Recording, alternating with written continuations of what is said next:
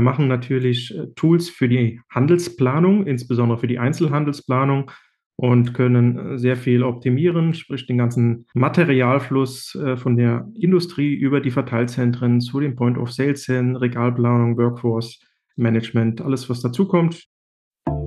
Bei aller Liebe für die KI und wie unersetzlich sie vielleicht sein mag, so wird sie nicht alles übernehmen und man sollte sie auch nicht als die Lösung für alles betrachten, sondern immer wieder mit dem gesunden Menschenverstand sich hinterfragen, was will ich eigentlich erreichen und macht das Sinn, was wir hier tun?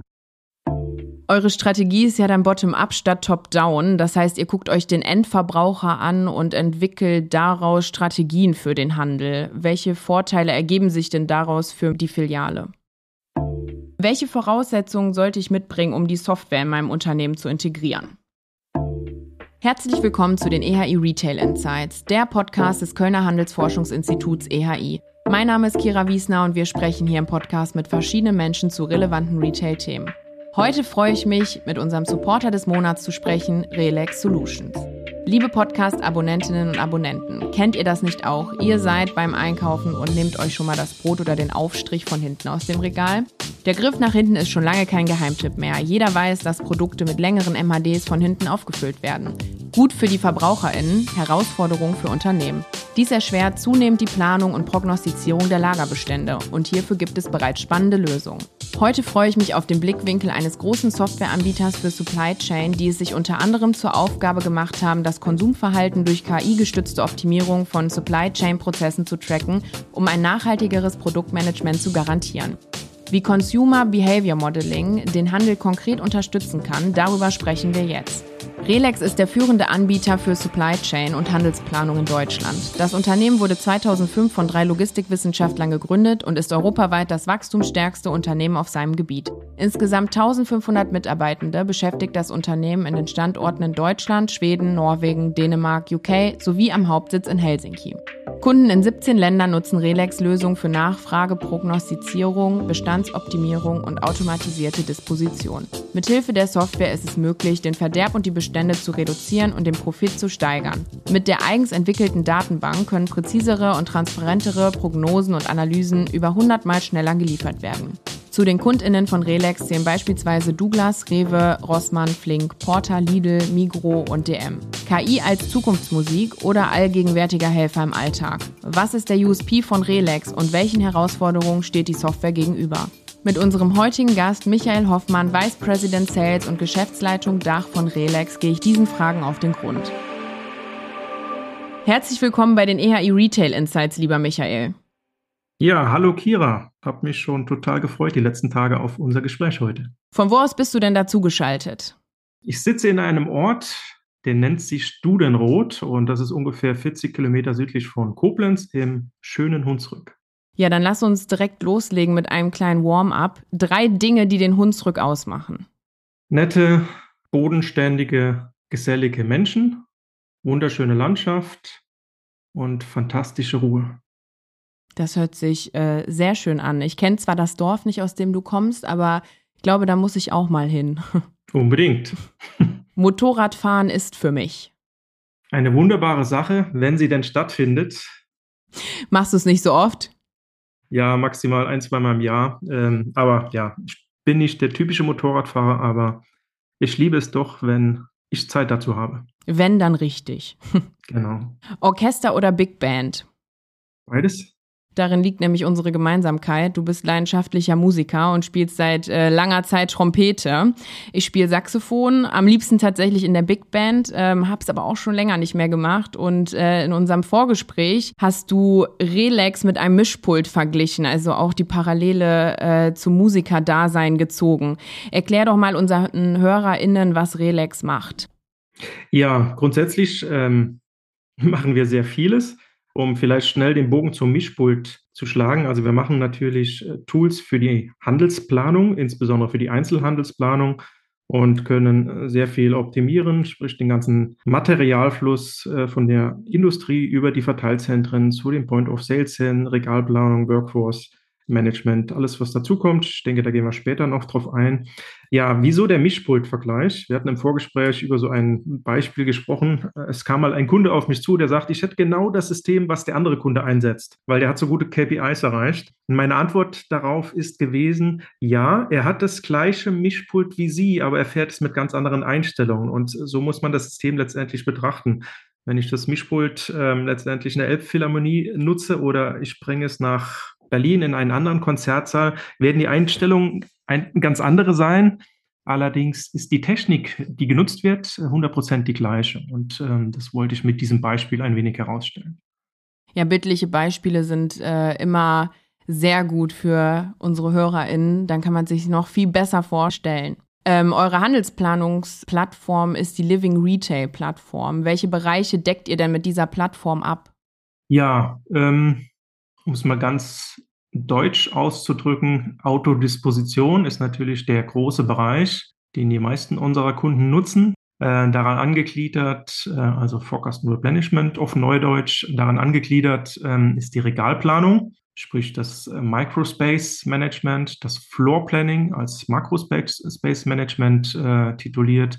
Dann haben wir einen Bereich äh, Workforce Planning, Workforce Optimization, sprich ich kann alle Personen innerhalb eines äh, Verteilzentrums oder in allen Filialen basierend auf des prognostizierten Workloads ähm, einplanen und optimieren.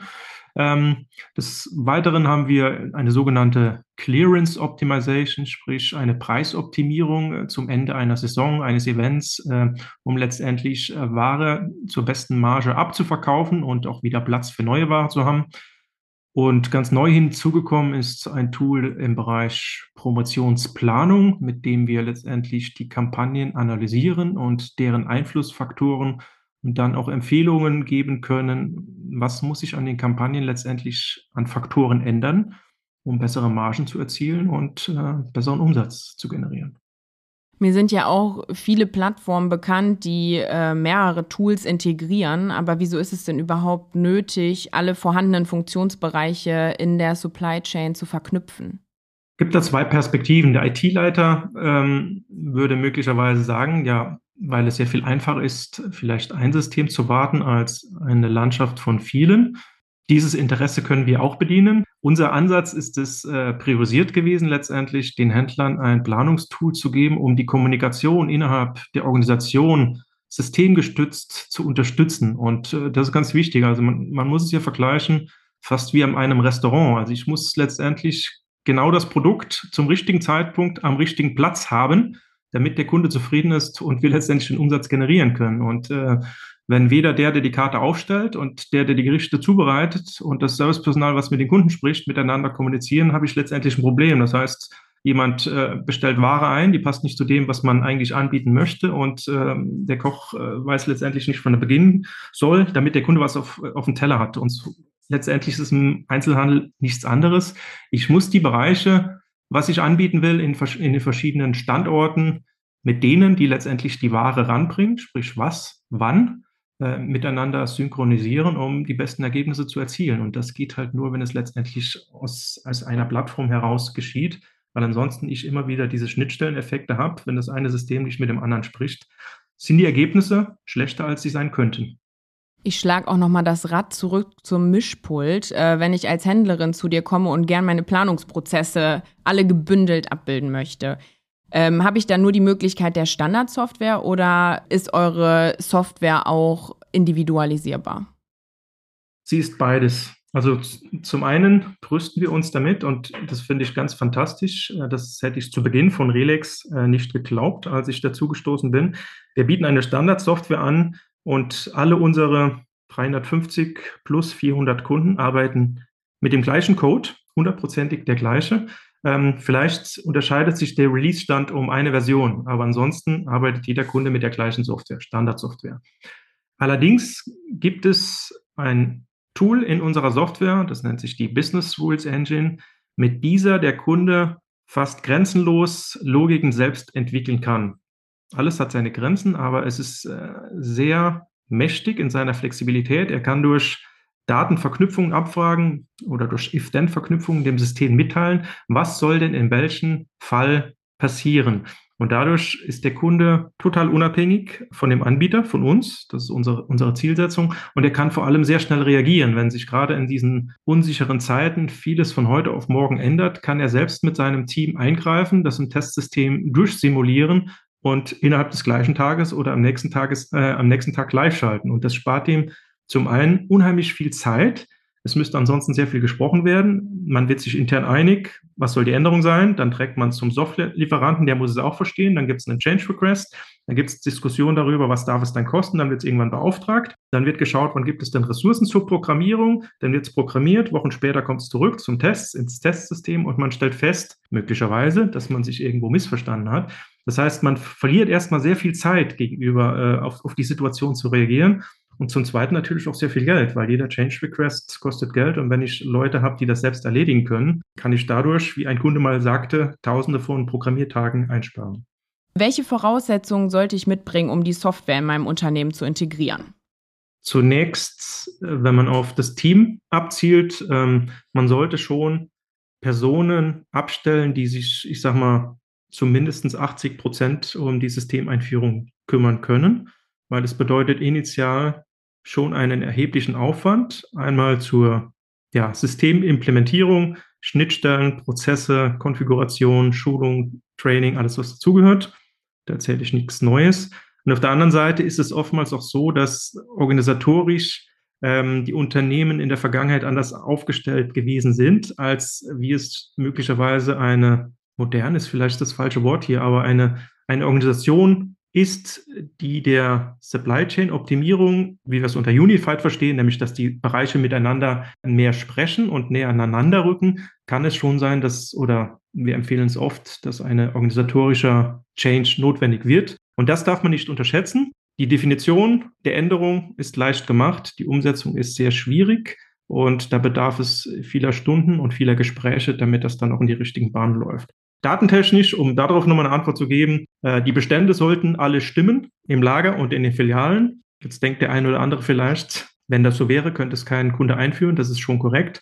Das ist letztendlich den, den Ansatz, den wir verfolgen. Also es sollte schon irgendwo eine Datenbasis vorhanden sein, bestandstechnisch, wo man sagt, okay, die ist belastbar. Das ist in den Lägern weniger schwierig als in den Filialen, aber diese Hausaufgaben und diesen Change, den muss man angehen, möchte man ein Autodispositionssystem beispielsweise einführen. Nun gibt es ja am Markt äh, mehrere Softwareanbieter und da ja dann auch immer die spannende Frage, warum sollte ich mich denn für euch entscheiden? Wie jeder gute Verkäufer jetzt sagen würde, da gibt es viele Gründe. Ähm, meine Gründe sind, weil sie mit dem Relex-System, wie eben beschrieben, erstmal eine Standardsoftware bekommen, die stetig weiterentwickelt wird. Sie bekommen zwei bis vier Releases pro Jahr wir haben in der Entwicklung alleine an die 500 Leute beschäftigt. Das heißt, da passiert unheimlich viel an Produktneuentwicklung, Innovation, Weiterentwicklung, weil wir denken, den Vorsprung, den wir haben, den wollen wir weiter ausbauen und verteidigen. Und äh, der dritte Punkt ist natürlich die Flexibilität, die ich versucht habe, auch eben darzustellen wir, wir machen den Kunden letztendlich unabhängig, mündig und wie ein Kunde mal sagt, endlich haben wir jetzt ein System, mit dem wir uns eigenständig weiterentwickeln können. Und das ist enorm wertvoll, ähm, letztendlich, um nicht Grenzen gesetzt zu bekommen, die nicht nur vom Markt kommen, von den äußeren Geschehnissen, sondern die das System vielleicht noch vorgibt. Also das freie Agieren. Und das bekommen Sie meines Erachtens derzeit nur von Relex. Gibt es denn auch so Herausforderungen, die du bei der Plattform siehst? Herausforderungen, ja die Integration der Bereiche, die, die, die lässt sich natürlich verschieden tief ausgestalten. Dort ist die Frage immer wieder zu beantworten, man sollte nicht zu sehr prozessgetrieben denken, prozessgetrieben im Sinne von Datenanbindung, sondern was braucht der Einzelhändler? Und äh, dahingehend können die Integrationen verschieden tief laufen. Es gibt Einzelhändler, die haben gar kein Großhandelsbusiness beispielsweise und ein, andere Einzelhändler, die haben mindestens 50 Prozent auch Großhandelsbusiness dabei. Und dementsprechend ähm, würde ich die Schwerpunkte schon unterschiedlich liegen, was auch dann letztendlich in der Anbindung mit beispielsweise einer, beispielsweise einer Space-Planung oder einer Workforce-Planung geschehen würde. Das mal als so ein Beispiel. Also wenn man die Experten zu sehr alleine lässt, könnte man vielleicht das wirtschaftliche Ziel außer Auge lassen. Was ich sagen will damit, äh, man muss immer gucken, was kostet es, was bringt es, wenn man jetzt Richtung die Implementierung geht. Und bei der, bei dem Einsatz äh, unserer flexiblen Lösung kann ich auch sagen, also man sollte schon Experten haben und die gut äh, pflegen und schützen, dass die im Unternehmen erhalten bleiben, dass sie sich auch letztendlich um die Weiterentwicklung des Systems kümmern können, weil das System ist nur so stark, wie die Nutzer, die davor sitzen oder andersrum. Man kann möglicherweise einen Porsche oder Ferrari kaufen, der ist aber nur so schnell wie der Fahrer, der drin sitzt. Also man kann den sehr schnell machen im Team, aber wenn ich in der Lage bin oder beim Instrument die Violine nicht zu bespielen, dann kann die so teuer sein, wie sie möchte. Das Ergebnis wird nicht optimal sein. Das darf man nicht unterschätzen. Es ist kein Plug and Play, sondern man bekommt sehr viele Möglichkeiten und das Ausnutzen, dann ist man selbst so ein wenig gefordert. Und da muss man stets hungrig und ehrgeizig bleiben, jeden Tag besser zu werden. Eure Strategie ist ja dann bottom-up statt top-down. Das heißt, ihr guckt euch den Endverbraucher an und entwickelt daraus Strategien für den Handel. Welche Vorteile ergeben sich denn daraus für die Filiale? Ganz entscheidende. Wir machen, alles beginnt bei uns mit der Prognose, letztendlich der Nachfrageprognose, der Bestellprognose, der Workload-Prognose und dementsprechend können wir sehr genau auf Tage und Wochen sagen, wo welche Ware ankommt, wann welche Kasse besetzt sein müsste ähm, und wann letztendlich die Ware im Lager gepickt werden müsste. Das hilft mir natürlich bei der Personaleinsatzplanung sehr, wie auch bei der Bereitstellung der Waren, weil ich weiß, wann ist denn der Peak, wann ist denn tatsächlich Bedarf. Ansonsten habe ich vielleicht Ware verschickt, die wird erst in drei Wochen benötigt, die muss ich dann wieder in eine Filiale rückwärts packen oder die steht in den Gängen etc. Also es gibt sehr viele Störgrößen, die ich mir selbst erzeuge. Und wenn ich top-down gehe und sage, okay, ich habe eine Umsatzplanung für das kommende Geschäftsjahr von so und so viel Millionen, Milliarden Euro und äh, dividiere es runter auf die Monate und Wochen, basierend auf dem, was letztes Jahr geschehen ist, fehlt mir doch die Granularität, mit welchen Artikeln, ähm, aber auch welche Leute habe ich in der Filiale beschäftigt, in den Lägern und so weiter. Ich muss irgendwo runter dividieren, aber es wird nicht so genau passen, wie als wenn ich es von unten hoch prognostiziere und genau sagen kann, okay, ich habe diese ähm, Kampagnen dieses Jahr am Laufen, ich habe diese Saisonalität, ich habe neue Bedingungen mit ähm, weltpolitischen äh, Geschehnissen und dementsprechend bin ich sehr viel näher dran und ich muss nicht nachjustieren, was ich vorher falsch geplant habe, weil ich von oben nach unten kam, sondern ich plane es von unten nach oben und bin eigentlich schon sehr genau dort, wo es hin muss. Ja, du hast eben schon den Bedarf angesprochen. Äh, springen wir doch mal kurz zurück in das Jahr 2020. Corona, Lockdown und die Frage, wie viel Toilettenpapier ist eigentlich genug im Keller? Viele werden die Situation selbst erlebt haben. Die Regale waren leer, Toilettenpapier und auch andere Lebensmittel, leider Mangelware. Ähm, hätte man das denn durch diesen gezielten Überblick über die gesamte Supply Chain verhindern können? Also was, was Relex natürlich nicht kann, Lieferengpässe der Industrie oder Produktionskapazitäten ausgleichen. Das ist ja ganz logisch. Was Relex allerdings kann, es kann sicherstellen, wenn sich jede Filiale beim zugeordneten Lager meldet und automatisch einen Bedarf anmeldet für die und die Wochen und der Lieferant ist tatsächlich in der Lage, diesen Einzelhändler zu bedienen, dann wird auf jeden Fall sichergestellt, dass jede Filiale, die Bedarf angemeldet hat, auch bedient wird. Und das ist natürlich schon ein riesengroßer Vorteil, als wenn die Lagerdisposition entkoppelt von der Filialdisposition ist. Das heißt, das Lager wird disponieren, das äh, Toilettenpapier kommt rein und es werden letztendlich immer die bedient, äh, die am lautesten schreien oder die den größten Umschlag haben von diesem Toilettenpapier. Und dementsprechend schnappen diese Filialen, den kleineren Filialen, die Ware weg. Das kann Relex definitiv sicherstellen. Und ich bin natürlich näher dran, indem ich die komplette Supply Chain durchprognostiziert habe. Ich sehe, ich habe einen Peak drin, wo auch immer dieser herkommt, äh, dieses Nachfrageverhalten. Und wir haben eine sogenannte Change Point Detection, wo das System merkt, oh, hier passiert gerade was. Ich weiß zwar nicht wieso, aber ich muss die Prognosen sofort anpassen. Hier geht was durch die Decke. Und das wird natürlich hochprognostiziert über das ganze Netzwerk und ich kann den Bedarf sehr viel früher beim Lieferanten anmelden und dementsprechend vielleicht bessere Lose noch ziehen, um mehr zugeteilt zu bekommen. Das heißt, auch dort könnte ich die Verfügbarkeit natürlich äh, auch erhöhen, weil ich einfach zum Zeitpunkt der Änderung weiß, was los ist und kann darauf reagieren, als wenn ich Wochen oder Tage später merke, oh, ich habe nichts mehr, ich müsste nachbestellen. Das war ja tatsächlich auch das Problem, dass manche Händler hatten gefühlt äh, ganz viel Klopapier, äh, andere gar nichts mehr in den Regalen. Ähm, deswegen war das halt auch so bei den Endverbrauchern. Manche, ja, Klopapier gar kein Problem. Bei uns um die Ecke äh, gibt es noch eine ganze Palette und dann ist man so gezielt in die äh, Filialen gefahren, äh, hat hier Klopapier, da Mehl, da Hefe geholt. Welche Einflussfaktoren bezieht ihr denn ein bei der Vorhersage vom Kundenverhalten? Die sind mannigfaltig. Also ich versuche mal, welche aufzuzählen. Also es ist ganz wichtig, äh, befindet sich das Produkt in einer Saison? Also wir messen, ist es saisongetrieben oder nicht? Gibt es irgendwelche Events, das heißt Feiertage, an denen dieses Produkt besonders nachgefragt wird? Gibt es ähm, geplante Absatzförderung, sprich Kampagnen, um das Produkt letztendlich äh, an die Kunden zu bringen? Wir messen den Wettereinfluss äh, von Produkten, äh, was letztendlich auch Einfluss auf die Prognose und den Bedarf hat. Es gibt andere Dinge wie, wie bewerbe ich das Produkt? Ist es auf der Titelseite eines Prospektes? Äh, mit welchem Preis gehe ich an den Markt? Zu welchem Monatszeitpunkt gehe ich mit dem Preis an den Markt? Ist es Monatsanfang oder Monatsende? Auch das macht einen riesen Unterschied auf, äh, aus, wie die Liquidität der Kundinnen ist zu diesem Zeitpunkt. Wird es separat beworben? Gibt es vielleicht äh, Produkte, die mein eigenes Produkt, was auch in der Werbung ist, kannibalisieren? Wir sind auch in der Lage, Wettbewerbsdaten mit einzuziehen, wenn sie denn bereitgestellt werden. Das muss ich an der Stelle sagen, weil ich möchte jetzt vermeiden, dass morgen 100 Anrufe einkommen und sagen, äh, Relec könnte das. Also wenn die Daten vorhanden sind, können wir sie einlesen und wir können das natürlich mit berücksichtigen. Wenn ein Wettbewerber ein Schokoladenprodukt in der Werbung hat und ich habe es auch in der Werbung, hat das natürlich äh, sehr großen Einfluss darauf, wie stark meine Kampagne funktionieren wird. Das können wir berücksichtigen und können entsprechend äh, andere Prognosen erstellen.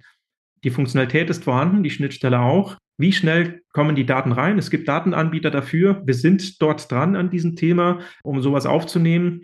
Die Suche nach dem Datenanbieter, äh, die ist noch nicht erfolgreich beendet, ich sag mal so. Aber das wäre natürlich die Königsklasse, wenn man das auch mit reinspielen könnte. Die Logik ist da. Ich wiederhole es jetzt nochmal an der Stelle, weil dann bin ich sehr nah dran, um den Bedarf zu prognostizieren. Ihr arbeitet ja auch mit KI. Da gehen wir gleich noch ein bisschen genauer drauf ein. Wie schätzt du denn die Relevanz von KI für den Handel allgemein ein? Ich, äh, du hörst gerade mich ein wenig schnaufen. Das Wort KI ist ein Buzzword und äh, KI hat definitiv eine hohe Wertschöpfung, aber sie ist sehr punktuell und man muss es immer wieder sehen, was ist der Anwendungsfall, was möchte ich erreichen. Und äh, KI ist immer hochspezialisiert und ähm, KI ist nicht generalistisch.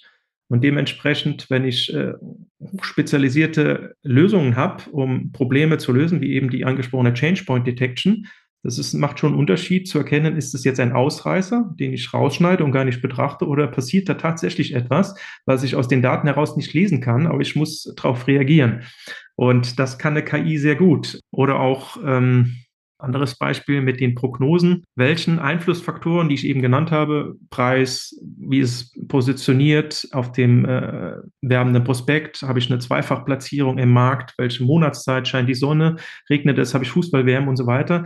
Welchen Einflussfaktor muss ich zu welchem Zeitpunkt wie bewerten, um letztendlich die Prognose genauer zu machen? Da ist eine KI sehr viel besser, als wenn, wenn ich das basierend auf Datenreihen machen und durch, durch Regression. Sehr berechtigt. Allerdings weil das so hoch spezialisiert ist, sage ich immer, es muss trotzdem jemand vor dem Mischpult sitzen. Ich, ich nutze die, äh, die spezialisierte und Technik in den Fällen, aber ich muss einen Fahrer haben, der das, der das Fahrzeug, das Raumschiff, das Instrument, wie auch immer fährt, um mit Sachverstand auch zu verfolgen, was möchte ich denn eigentlich erreichen. Und äh, das darf man bei der ganzen Sache nicht vergessen. Man schaltet nicht ein und alles funktioniert automatisch, weil die Interessen und Ziele der Einzelhändler können ja auch verschieden sein. Der eine Einzelhändler will sagen, okay, mir ist das egal, wenn ich dienstags oder mittwochs keine roten Erdbeeren habe, weil ich möchte keine abschreiben und keine hohen Abschreibungen verbuchen müssen. Wohingegen ein Vollsortimenter möglicherweise sagt, ich sage meinem Kunden zu, er bekommt 24-7 bei mir rote Erdbeeren, weil das mein äh, Alleinstellungsmerkmal ist. Und dementsprechend ist der Mensch schon wichtig, weil der, die KI an dieser Stelle nicht alles wissen kann, aber sie kann punktuell sehr gut unterstützen, bessere Ergebnisse zu erzielen. Du hast mir im Vorgespräch ja auch schon euer Consumer Behavior Modeling vorgestellt. Was ist das und wie unterstützt ihr damit den Handel konkret? Das ist eine ganz neue Logik, die entwickelt worden ist. Sie geht darauf ein, was ein Lager sehr gut im Griff haben sollte, konjunktiv, nämlich sicherstellen, dass die älteste Ware das Lager zuerst verlässt, damit mir im Lager nichts abläuft. Das ist in der Filiale schwieriger, weil der Kunde entscheidet ja letztendlich, welche Ware er in seinen Einkaufskorb packt. Dementsprechend ähm, sieht man es häufig und ich glaube, ich gehöre auch dazu, dass die Leute dann äh, nach hinten im Regal greifen, um letztendlich die, ja, die jüngste Ware zu nehmen, um einfach zu Hause genügend, genügend Restlaufzeit zu haben. Das ist aber von Produkt zu Produkt verschieden und ist auch dann verschieden, äh, da manche Leute es wieder zurückstellen später, weil sie dann festgestellt haben, oh, dieser Schinken ist noch besser als, als das oder ich nehme dann doch lieber heute Salami oder lieber den Pizzafleischkäse und so weiter. Das heißt, Produkte wandern auch wieder zurück in die Regale an unterschiedliche Positionen und das heißt, ich habe da irgendwo einen Mix drin. An der Kasse wird nicht festgestellt, was verkauft worden ist, aber wir bekommen ja gemeldet vom Lager, was dort an MADs und Chargen hingeliefert worden ist. Und da ja regelmäßig, das wird nicht täglich sein, das wäre der Idealzustand, letztendlich die Bestände gemeldet werden, aber auch Abschreibungen gemeldet werden, die welches Datum hatten, können wir modellieren, was habe ich denn tatsächlich derzeit zu diesem Zeitpunkt an Ware und Chargen im Regal verfügbar um letztendlich früh genug nachzubestellen, weil wenn die Ware schon abgelaufen ist, muss ich neue nachbestellen. Ich habe zwar Ware, aber die ist nicht verkaufbar. Und auf der anderen Seite ist es vielleicht auch so, ähm, dass ich eigentlich gar nichts nachbestellen müsste, weil die Ware jünger ist, als ich vielleicht gedacht hätte, als sie wäre. Und da haben wir ein Modell entwickelt. Das bildet natürlich nicht wie eine Glaskugel 100% die Realität ab, aber man kommt dann sehr gut, sehr nah daran dran, um immer verfügbar zu sein und um die Abschriften nach unten zu drücken. Du hast früher Projekte für Getränkehändler umgesetzt. Da können wir ja noch mal ein weiteres Beispiel nennen. Das Bierbeispiel. Wir stellen uns eine Kölschflasche vor, jeder die Sorte, die er oder sie gerne trinkt. Und hier gibt es mehrere Szenarien. Die Flasche kann man einzeln kaufen, die Flasche kann man im Sixpack kaufen, die Flasche kann man vielleicht auch sogar im Bierkasten kaufen. Und woher weiß denn die Kasse, was ich gekauft habe, woraus diese Flasche ist? Man kennt das ja auch, dass man schon mal vielleicht eine Einzelflasche aus einem großen Kasten greift und doch nicht die Einzelflasche aus dem Regal. Und woher weiß ich dann auch, was ich neu bestellen muss in die Filiale? Sehr guter Punkt und äh, echt ein Knackpunkt in vielen Projekten. Die Kasse weiß es nicht, leider. ähm, das würde uns das Leben sehr viel einfacher machen. Aber wir haben im Rahmen dieses Consumer Behavior Modeling auch äh, eine Logik und Simulation entwickelt, die sehr gut berechnen kann, muss ich jetzt die 11er Kiste oder die 20er Kiste nachbestellen. Wie es im Gesch äh, Detail geschieht, äh, ich würde es nicht verraten, wie ich es wüsste. Ich weiß es aber nicht. Ich weiß nur, dass die, die Einflussfaktoren letztendlich darüber geschehen. Ich weiß, was an Wareneingängen reingebucht worden ist in die Filiale. Ich kenne die Verkäufe der Flaschen und ich sehe vielleicht, was an Rahmen vorhanden ist. Und äh, es gibt Logiken, die sind erprobt durch zwei Projekte, die da sehr viel näher rankommen. Von daher bin ich froh, das Beispiel nennen zu können, auch wenn ich es leider nicht in der Tiefe erklären kann, wie die Logik dort hinten dran ist. Die Hauptsache ist ja auch, dass es funktioniert und dass es äh, Strategien dafür gibt. Was sind denn so deine abschließenden Worte zu KI im Handel? Hm. Man sollte das, das Thema ernst nehmen, um den Anschluss nicht zu verpassen, weil durch punktuelle Lösungen immense Vorteile erarbeitet werden können. Wenn man es nur als Buzzword abtut und vielleicht zu spät auf den Zug aufspringt, ist der Abstand, könnte am Ende zu groß sein, um das wieder aufzuholen, weil sehr viele Prozesse damit verbunden sind. Change Management, äh, Daten und so weiter. Das heißt, viele Hausaufgaben müssten parallel erledigt werden. Das zum einen. Zum anderen, wie auch gesagt, bei aller Liebe für die KI und wie unersetzlich sie vielleicht sein mag, so wird sie nicht alles übernehmen und man sollte sie auch nicht als die Lösung für alles betrachten, sondern immer wieder mit dem gesunden Menschenverstand sich hinterfragen, was will ich eigentlich erreichen und macht das Sinn, was wir hier tun? Äh, um letztendlich immer wieder die beste Lösung für sein eigenes Unternehmen zu finden. Da sage ich immer, der, der Mensch ist unersetzlich an der Stelle und ich muss auch sagen, so schön manch eine Technik vielleicht ist, äh, so sollte man trotzdem dem Mensch mindestens die gleiche Bewertung mitgeben um sich äh, ja nicht selbst im Weg zu stellen. Und letztendlich sehe ich auch so ein bisschen den ethischen Hintergrund. Auch eine Autodisposition, die läuft nicht hundertprozentig ohne Menschen. Und ähm, die wertvollsten ja, Ressourcen ist das Expertenwissen, um das Mischpult einstellen zu können. Und wenn ich das nicht mehr habe, dann habe ich äh, ja, mein Tafelsilber verloren, verkauft. Und äh, dessen sollte man sich immer bewusst sein. Es ist äh, ein Mittel zum Zweck. Man kommt ein Stück weiter, um die Ressourcen freizumachen und sich noch weiter zu entwickeln. Aber es ist halt eben auch nur ein Werkzeug. Ja, da haben wir einen guten Abschluss für heute gefunden. Ich werde mir auch beim nächsten Mal im Supermarkt zweimal überlegen, ob ich die Käsepackung doch von hinten greife. Danke dir, Michael, dass du heute mein Gast warst. Ja, prima. Ich danke dir und freue mich auf ein persönliches Kölsch dann demnächst in Köln. Das war Folge 49 der EHI Retail Insights. Wir sprechen in unserem Podcast jeden Monat mit Menschen aus dem Handel über aktuelle Projekte. Am 22. Dezember stellen wir euch das neue Podcast-Team vor und schauen gemeinsam zurück auf das Jahr 2022. Am besten ihr abonniert unseren Podcast und verpasst keine Folge mehr. Schon mal allen ein schönes viertes Adventswochenende und wir hören uns dann nächste Woche.